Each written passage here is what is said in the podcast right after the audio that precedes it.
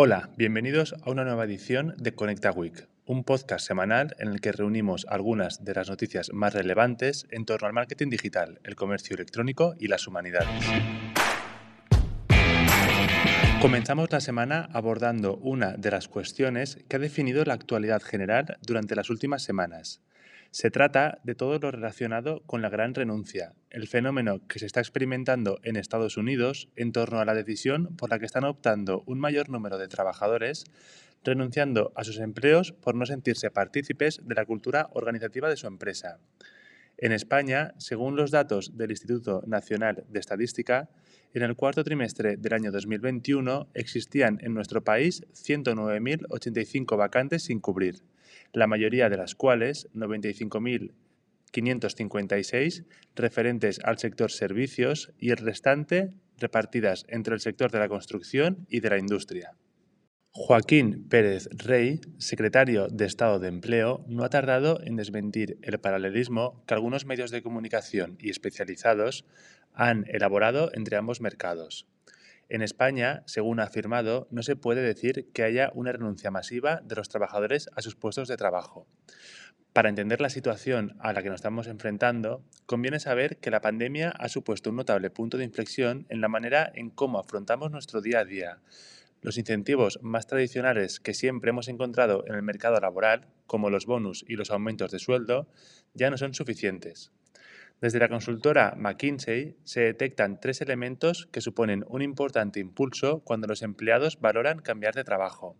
El primero de ellos, no tener líderes definidos en la estructura organizativa. El segundo de ellos, no disponer de expectativas de empleo sostenibles en el medio plazo. Y por último, la falta de potencial de desarrollo profesional y de avance en el mercado.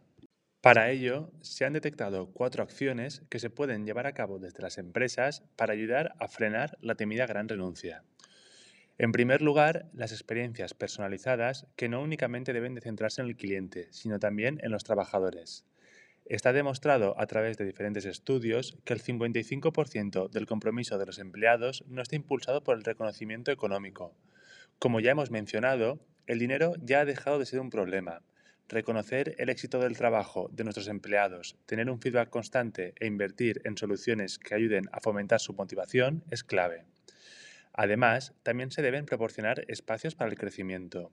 Y este crecimiento no debe entenderse únicamente como una mejora de nuestra categoría profesional vertical, sino que también puede ser en horizontal, asumiendo nuevas funciones sin dejar de lado las responsabilidades actuales es importante entender cada empleado por separado para poder organizar un plan para cada uno de ellos.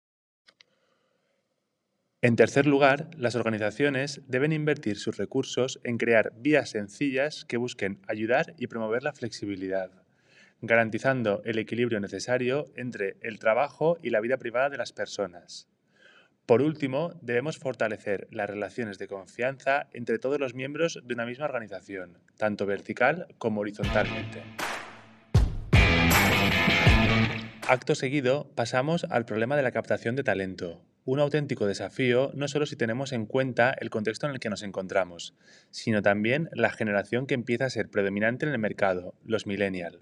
Los nacidos entre la década de los 80 y finales de los 90 presentan unas exigencias muy poco comunes hasta su incursión en el mercado. Una mayor apuesta por la tecnología, mejores habilidades sociales, un continuo plan de carrera que les permita cumplir con sus cambiantes objetivos y expectativas, y la necesidad de quemar etapas profesionales incluso antes de haber consolidado sus puestos de trabajo actuales, son solamente algunos de los motivos que presentan una mayor dificultad. Para ello, se detectan cuatro pilares que se deben abordar para asegurar la retención de aquellos perfiles que realmente interesen.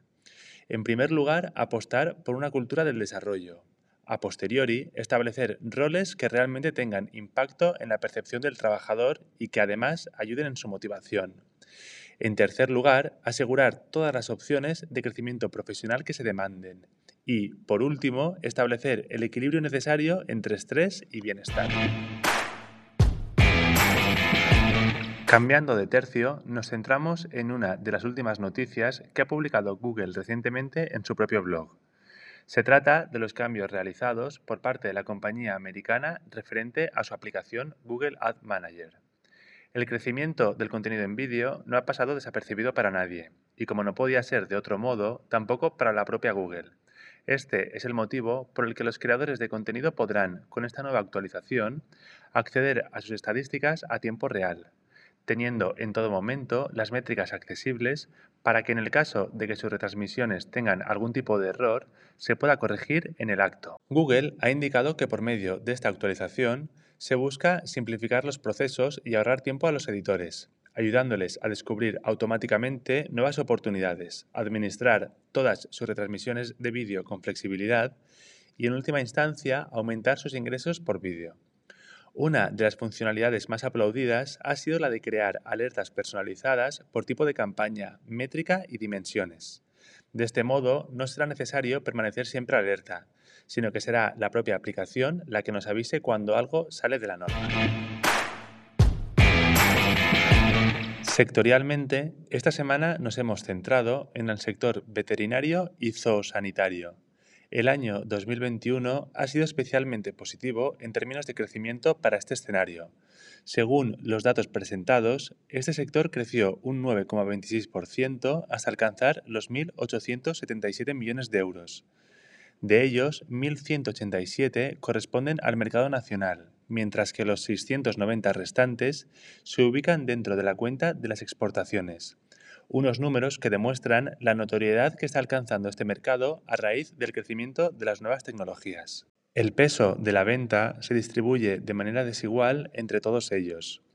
En el caso de los productos farmacológicos y los biológicos, nos encontramos con las dos categorías que asumen un mayor protagonismo, manifestando un crecimiento de un 19,97% y de un 7,39% con respecto al mismo periodo del año anterior. Que la digitalización se ha convertido en el motor de cambio para una gran cantidad de empresas no es ningún secreto para nadie. De manera progresiva, su importancia ha sido fundamental incluso en aquellos sectores habitualmente más relacionados con el carácter tradicional de los mismos, como es el caso del veterinario. ¿Alguna vez te has planteado cuáles son las innovaciones que podemos implementar en nuestra operativa para imprimir una mejor experiencia de usuario en nuestros clientes? En primer lugar, hemos detectado cómo un software de gestión nos va a ayudar a obtener una perspectiva completa de nuestro negocio. En el caso del ámbito de la veterinaria y el zoosanitario, disponer de un RP nos va a ayudar a poder tener en un mismo lugar toda la información relativa a los productos que vendemos, el histórico de nuestros clientes o los datos de contacto de clientes y de proveedores, ayudándonos a llevar una gestión mucho más eficaz. En segundo lugar, el desarrollo de una aplicación móvil nativa puede ayudarnos a aportar un valor añadido a nuestra operativa diaria. Nos permitirá obtener un valor diferencial para que podamos ofrecer una experiencia 100% personalizada a nuestros clientes, integrando herramientas como la geolocalización o la posibilidad de fijar citas a nuestros clientes, nos permitirá automatizar múltiples tareas y hacer nuestro día a día mucho más sencillo. Por último, es momento de hablar de la omnicanalidad. En el año 2016, con este término se hacía referencia a la existencia de cinco canales complementarios. En el año 2021, estos canales han crecido hasta alcanzar los 10. Una buena demostración de la importancia con la que cuenta actualmente integrar la omnicanalidad en el día a día de nuestro negocio. Este es el motivo por el que debemos apostar por un conector, además, que nos ayude a sincronizar nuestra tienda online con nuestro ERP. Se trata de un software que nos ayuda a sincronizar de manera automática diferentes softwares de gestión, con independencia del grado de desarrollo de su tecnología, con nuestra tienda online. De este modo, siempre tenemos todas las garantías de que nuestro stock, productos visibles, atributos o fabricantes entre otros muchos datos, se encuentran 100% sincronizados. En el apartado de subvenciones, recuerda que el segmento 2 del programa KIT Digital está próximo a abrir su periodo de convocatoria. Si tienes una empresa de entre 3 y 9 empleados y quieres digitalizar tu negocio, esto te interesa. En la descripción del presente episodio te dejamos el link para que puedas agendar una cita con nuestro equipo de especialistas. Te esperamos.